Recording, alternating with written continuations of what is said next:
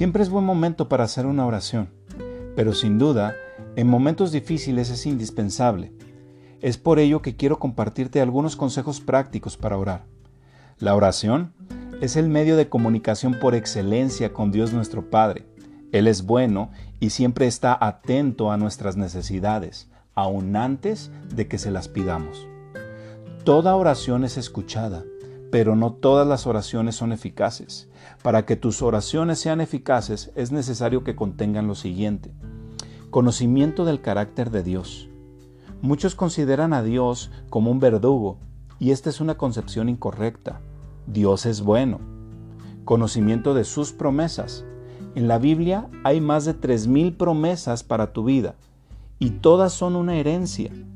Pero si no conoces tu herencia, no puedes hacer uso de ella y entender los tiempos de esas promesas, ¿no sería eficaz que oraras para que Dios te librara de la esclavitud de Egipto en los tiempos de Moisés, verdad? Mateo 21 del 21 al 22. Entonces Jesús les dijo, les digo la verdad, si tienen fe y no dudan, pueden hacer cosas como esa y muchas más. Hasta pueden decirle a esta montaña, levántate y échate al mar y sucederá entonces pueden orar por cualquier cosa y si tienen fe, lo recibirán. ¿Es posible que todo lo que pidieres en oración creyendo lo puedas recibir?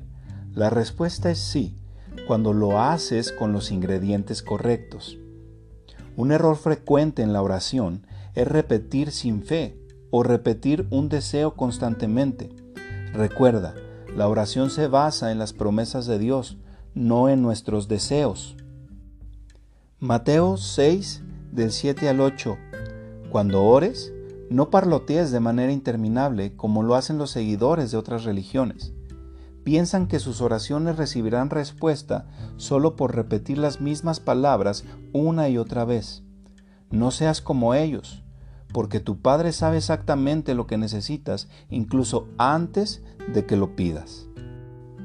Algo que es vital dentro de la oración es orar según el tiempo de la promesa, esto es si sigue vigente o no. La buena noticia es que por medio de Jesús estamos viviendo en las mejores promesas de Dios. El libro de Hebreos, capítulo 6, versículos 17 y 18 nos enseña. De igual manera, Dios quería demostrar que su promesa era confiable y que la gente iba a recibir lo prometido. Dios dijo que algo sucedería y lo afirmó con una promesa. Hay dos cosas imposibles, que Dios mienta y que no cumpla lo que promete. Esas dos cosas nos dan confianza a los que nos hemos refugiado en Él. Nos fortalecen para continuar en la esperanza que Dios nos da. Existen dos cosas imposibles, que Dios mienta y que no cumpla lo que promete. Esto tiene que ser un ancla en cualquier circunstancia de tu vida. Aférrate a Dios y a lo que Él ya ha dicho sobre tu situación en particular. Si Él lo dijo, ten la confianza de que Él lo hará. Ahora te daré algunos ejemplos de promesas activas para este tiempo. Número 1. Dios te ama. Isaías 54, 9 al 10 dice, Así como juré en tiempos de Noé, que nunca más permitiría que un diluvio cubra la tierra, ahora también juro que nunca más me enojaré contigo ni te castigaré, pues las montañas podrán moverse y las colinas desaparecer, pero aún así mi fiel amor por ti permanecerá. Mi pacto de bendición nunca será roto, dice el Señor, que tiene misericordia de ti. Ahora Dios ha jurado que no se enojaría contigo, que no te reñiría por tus malas decisiones, y que su misericordia y su fiel amor nunca se apartarían de tu vida. En este caso, no sería eficaz orar porque no llegara el diluvio, ¿verdad? Pero sí para darle gracias a Dios por su amor y misericordia en todo tiempo. Número 2. Él te perdona. Primera de Juan 4:9 dice, pero si confesamos nuestros pecados a Dios, Él es fiel y justo para perdonarnos y limpiarnos de toda maldad.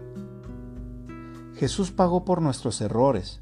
Ahora ya no hay ninguna deuda que cubrir, solo el reconocer ante Dios que hemos fallado, permitiendo así que Él limpie nuestra vida y conciencia. Número 3. Él nos provee. Mateo 6:25 al 30 dice, Por eso les digo que no se preocupen por la vida diaria, si tendrán suficiente alimento o bebida, o suficiente ropa para vestirse. ¿Acaso no es la vida más que la comida y el cuerpo más que la ropa? Miren los pájaros, no plantan ni cosechan, ni guardan comida en graneros, porque el Padre Celestial los alimenta. ¿Y no son ustedes para Él mucho más valiosos que ellos? ¿Acaso con todas sus preocupaciones pueden añadir un solo momento a su vida? ¿Y por qué preocuparse por la ropa? Miren cómo crecen los lirios del campo. No trabajan ni cosen su ropa. Sin embargo, ni Salomón con toda su gloria se vistió tan hermoso como ellos. Si Dios cuida de manera tan maravillosa a las flores silvestres, que hoy están y mañana son echadas al fuego, tengan por seguro que cuidará de ustedes. ¿Por qué tienen tan poca fe? Dios siempre está cuidando de ti, no te afanes. El número 4, Él nos sana. Una de las más grandiosas promesas es la que Jesús consiguió por nosotros al ir a la cruz en nuestro lugar. El libro de Isaías capítulo 53, verso 3 y 5 dice, Despreciado y desechado de entre los hombres, varón de dolores, experimentado en quebranto, y como que escondimos de él el rostro, fue menospreciado y no lo estimamos. Ciertamente llevó él nuestras enfermedades y sufrió nuestros dolores, y nosotros lo tuvimos por azotado, por herido de Dios y abatido mas el herido fue por nuestras rebeliones, molido por nuestros pecados. El castigo de nuestra paz fue sobre él, y por su llaga fuimos nosotros curados. Jesús ha pagado por toda enfermedad, dolencia y castigo.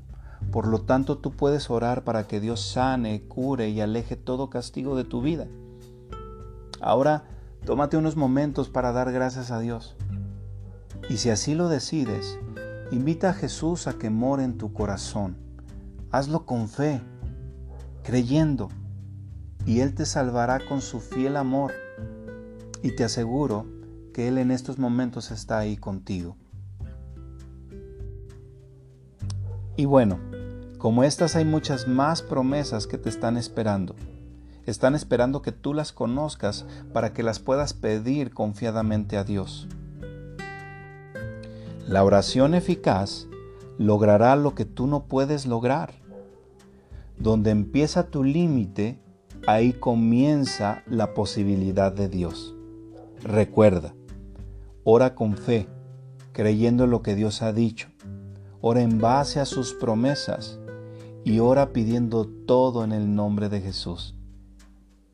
Efesios 3:20 dice, y ahora, que toda la gloria sea para Dios, quien puede lograr mucho más de lo que pedimos o incluso podemos imaginar mediante su gran amor que actúa en nosotros. Yo soy Isaías Valdivia, sígueme en redes sociales, te bendigo.